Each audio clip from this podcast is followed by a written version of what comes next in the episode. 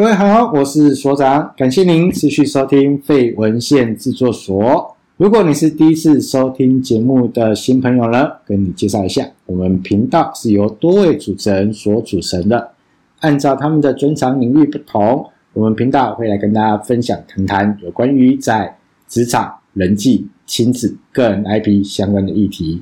从我们每一集的标题里面，你就会知道这一集是由哪一位制作人所制作的内容。比如说，你看到的是翔哥话职场，是由我们企业培训师翔哥从他各个企业里面看见的职场大小事情，跟大家做一些互动。看到的是演言亲子聊心事，是长期专注在儿童发展教养的演言老师，来跟所有爸妈讨论分享。在亲子教教养上面所遇见的一个问题，而这一集是我的所长妈妈，就是本人在下我所长，从我的日常生活的事件里面所发生的啊，我的看见，我的获得，我的学习会是什么，来跟大家做一个分享。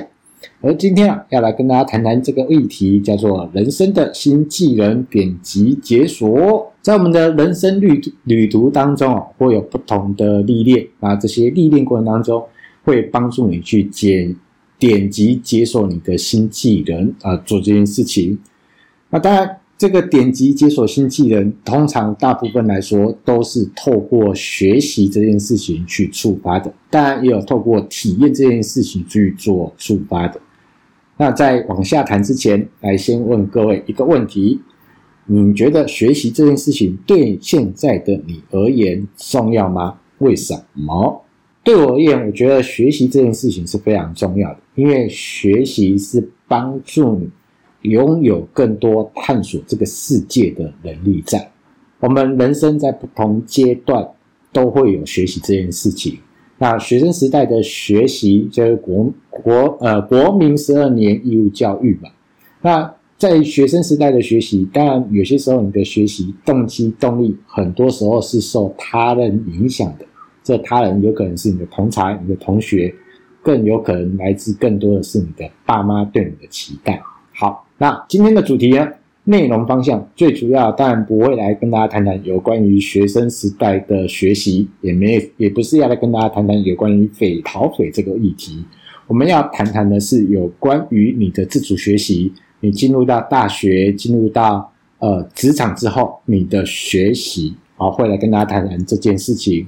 好，那第二个问题，想要问一下大家，请帮我思考一下，你最近进入到学习场域是为了什么？首先，我的老朋友们啊，听众们应该知道一件事情，因为本身是一位讲师，主要在教授有关于在表达、主持跟自自媒体相关的一个议题在。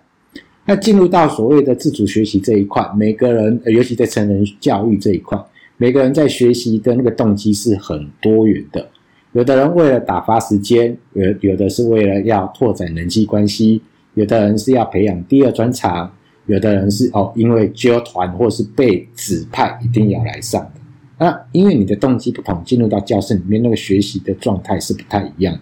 那你最近一次学习是为了什么呢？尤其是现在。学习的管道方式其实是蛮多元的，有的人会买书回来学，有的人会上网看影片，有的人会去上线上课程，有的人会去找某个开课单位、某个课程、某个老师来做一个学习。而今天啊，我们要来跟大家分享一个小故事，尤其是你学习是为了拓展所谓的第二专长，你的学习是为了强化某项能力的朋友们。那我们会来跟大家谈谈这个东西，怎么样学习的过程当中，帮助你真正的去解锁你的人生新技能。在我的表达课程里面，通常进来的学伴们，大部分的都是因为可能工作任务的需要，或是因为自己呃有参加一些社团，我参加一些服务，他必须要一个人站站出来面对一群人讲话。可是呢，在过往的经验里面，人生的历练里面，他可能比较少去面对一群人讲话。那如果突然要站上来面对一群人讲话，通常会发生这样的一个状态：第一个，你会发现到你的心跳特别加快，呼吸有些急促，手脚自然的抖动，然后脑筋就会一片空白，一走上来之后，完全不知道到底要怎么办。所以我们会在课程中去协助大家一段一段、一步一步的去把你自己的状态给稳定下来。所以我们在课程中啊，除了跟大家分享到底我们从位置上走上来面对大家，到底要处理一些什么，我觉得这个过程当中最重要一件事情是好好的跟自己对话，好好的把自己状态稳定下来。要说什么，这个后面我们都比较有方法、有技巧的去告诉大家。在做这样的一个过程练习过程当中呢，我们都会事先先发便利贴给大家，然后结构会跟大家分享，啊，到底要谈些什么样的内容啊，让大家呢透过便利贴先书写，先准备自己要讲什么，要不要做一件事情，就是站上来面对大家之后还要边想边讲，因为脑筋就一片空白，还要你想，那是很难的一件事情，所以呢。把你先要讲的内容，我们就先让你先准备好。那最主要是让你体验跟感受，到底你站上来面对大家，到你讲完话走下去，谢谢啊，这样的过程当中，你怎么样去跟自己好好的对话，然后把自己的状态给稳定下来。所以呢，先让各位去做准备的过程当中，你会发现到每一位的学伴在处理的过程当中是完全不一样。有的人会非常很认真的。好像在写演讲稿一样，逐字稿密密麻麻的这样写啊，我要怎么讲？大家好，逗号，我是啊，你就开始一个字一个字的标准符号就把它写下来。那有的人呢，就是一张便利贴直接直接放在上面，就觉得哦，啊不就上来讲话嘛，就就这样。那便利贴就放在那边，然后就没有写。而你会发现到有准备好跟没准备好，那完全是很不一样的。有准备好，然后很认真在准备便利贴的人，大部分百分之九十九以上，他从准备好便利贴走上，因为我们会告诉大家步骤，怎么样去处理那个面对大家那种慌乱不安、紧张的一个状态，我们会告诉大家，哎，已经呃很认真准备便利贴，他上来啊，你会发现到那便利贴根本他就不会看，但我还是会跟他讲说，把它拿上来没有关系，为什么？因为并不是专业人士啊，专业人士才不会特别去看依靠那个便利贴。我们进到教室里面学习，你拿着便利贴上来，那没有什么特别的关系啊。而且拿便利贴上来，你会让你自己有底。万一讲到你忘掉的时候，你还可以瞄一下，我还还要讲什么？那你发现认真写的就这样上来，然后完整的讲下来下来，那当然会有点小紧张，都一定会的。那接下来有趣的来了。你会发现到那个便利贴直接放在那边都没有写的，然后一上来，然后开口没两句话就挂了，然后就挂在那边了。我们就觉得一直很有趣。嗯，你进来不就是为了要好好的能够培养自己能够站上台面对大家的能力？那已经呃，请你就是写便利贴，要把要讲的内容写下来了。那为什么不写呢？不写之后，然后你就发现到就卡在那边了。那必须就。就要么就重来，要么就直接放弃这一段。那我觉得是这样。我们有些时候在看人家在做的时候，都觉得好简单，好像没有那么容易。但你没有亲自自己做过一次，坦白说的，你很难去感受跟体会这里面有什么不太一样。台下看戏跟台上演戏是两种完全不同的状态，尤其是在培养所谓的第二专场这件事情。过去如果没有一些相关的经验，然后也自己也没有过去有相关的一个学习的时候，进入到教室里面学习，我觉得这是一个最棒的一件事情，因为可以透过老师有系统的教导跟分享，快速的去缩短你自己去摸索的那个过程。那千万也不要觉得啊，老师这样教好像没有很难，相信我，你自己真的一定要做过一次，你才会知道到底有没有很难。而在这个过程当中，在每一件事情上面，我个人觉得，尤其在培养第二专长这件事情上面，就是只有累积，没有奇迹。尤其是这个第二专长，你打算把它变成是你将来可以维生的方式，怎么说呢？简单来说，就是可以靠这项技能让你有多一份收入的。那么，就会建议你在这个过程当中，请你一定要多花时间去做练习。因为我都会跟，尤其在主持课程跟同学们讲这件事情。如果你未来想要成为主持人，而且是有收钱的主持人，你要想一件事情，以你现在的经验值，怎么样快速的让人家知道你可以完成做好这件事情。所以呢，在培养第二专长的过程当中，尤其要变成未来生活方式的，有三项建议分享给大家。第一件事情，请你一定要去上课学习，透过老师的有系统化的教学的过程当中，你可以快速的累积一些经验、知识、技巧。第二个，想要跟大家分享的是，呃，除了老师上课所讲的，然后在课程中所做的一些准备演练之外，你下课之后，你要自己一定要花一点点的时间再去多练习。因为这样的模拟跟这样的熟悉的测试过程当中，你会让自己的那个技巧会越来越纯熟，你也会更清楚知道，哎，老师讲的啊，我自己做怎么会发现有这个问题？然后老师好像在课程中没有讲，下次上课你才有办法去跟老师做互动，或去问老师，那这个过程中发生这件事情可以怎么做，怎么处理？所以下课练习是一件很重要的事情。第三个是更重要的。尤其是第二专场这件事情，你想要让它可以未来让你有收入的这件事情，你务必要帮自己去安排一个实习机会，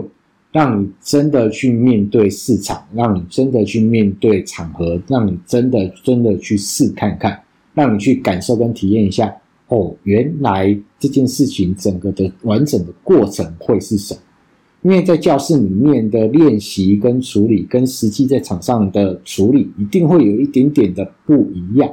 那我觉得这个不一样，不是说老师教的跟现场落差太大，而是你自己没有完整的去跑过一次。你要自己跑完整的跑过一次之后，你才会知道哦，到底发生什么事情。举例来说，如果你想要未来变成一位讲师，或者是想要变成一位主持人。那过去也没有相关的一些经验在，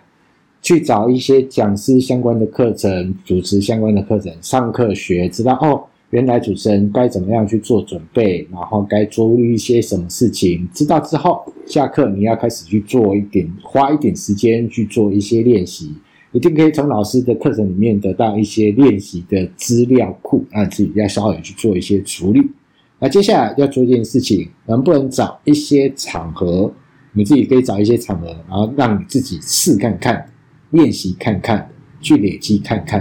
然后慢慢的去快速累积你的经验值。那在这实习这个阶段，也先不要想哦，我可以立即马上透过这件事情，立即创造一个让你有觉得满意的收入这件事情。我们先有场再说，那我先有场再说。比如说，你想要透过一些烘焙，然后可以未来为自己啊增加一些收入的，那先做看看嘛，做一些成品嘛，啊分给亲友吃看看，你才会知道哦，你做的东西让人家那个识别度，然后够不够，然后那个接受度、口味状态怎么样？除非啊，你马上就进入到那个职场状态，那如果没有，那相信在这个过程当中，有可能你本身还有一份工作，然后只是利用你自己额外的时间。去发展培养你的所谓的第二专长，在这个过程当中，你当然会做一些评估啊，做一些分享，也有可能在这个过程当中可能会遇到一些挫折，可能会被泼冷水，可能在那个做的过程当中，呃，你还没有看到一些成绩，或者是在做的过程当中，好像跟你原本预期想象的，好像落差都有点大。那么没有关系，我想要跟你分享的是，你可以透过三个部分去做一些调整。那什么意思？跟大家稍微分享一下。呃，在我还没有正式成为一个专职的讲师之前，我也是一个上班族，也是一个工作者。那我会运用我自己的自己的空闲时间，偶尔会去某些社团啊、学校啊去做一些分享。当我有一天我告诉我的家人，正式的想要。辞职，然后想要以讲师当做我的生活方式的时候，这个时候你会发现到会有不同的声音出现。有人说：“嗯，很好啊，试看看年轻人趁这个时候去拼拼看。”然后有人说：“好好的工作为什么不做呢？为什么要去这样的挑战自己呢？当讲师一定好吗？吃得饱吗？啊，你的状态 OK 吗？”会有质疑的，也有会有反对的。但我觉得你自己会最清楚你自己的状态。如果你在那个尝试的过程当中，那遇到一些挫折跟状态啊，三个方向要分享给大家。第一个，是不是要检视、重新检视一下你自己的目标？有可能一开始你的目标想象的太美好了，那稍微做一些调整，那做一些的转换，然后让自己的目标不要设得那么的美好，那设到一个你觉得比较可以接受、比较能够完成的一个方式。OK，那。这里面有可能有外在条件、客观条件，有很多不同的因素要去做讨论的。那这个过程中，你可以找一个你比较信任的、比较能够给你意见的，最好是在这个领域的人，那跟他做一些互动，然后可以帮助你重新的去检视你的目标。第二个，去调整一下你的策略。那这个过程当中，再去重新的看一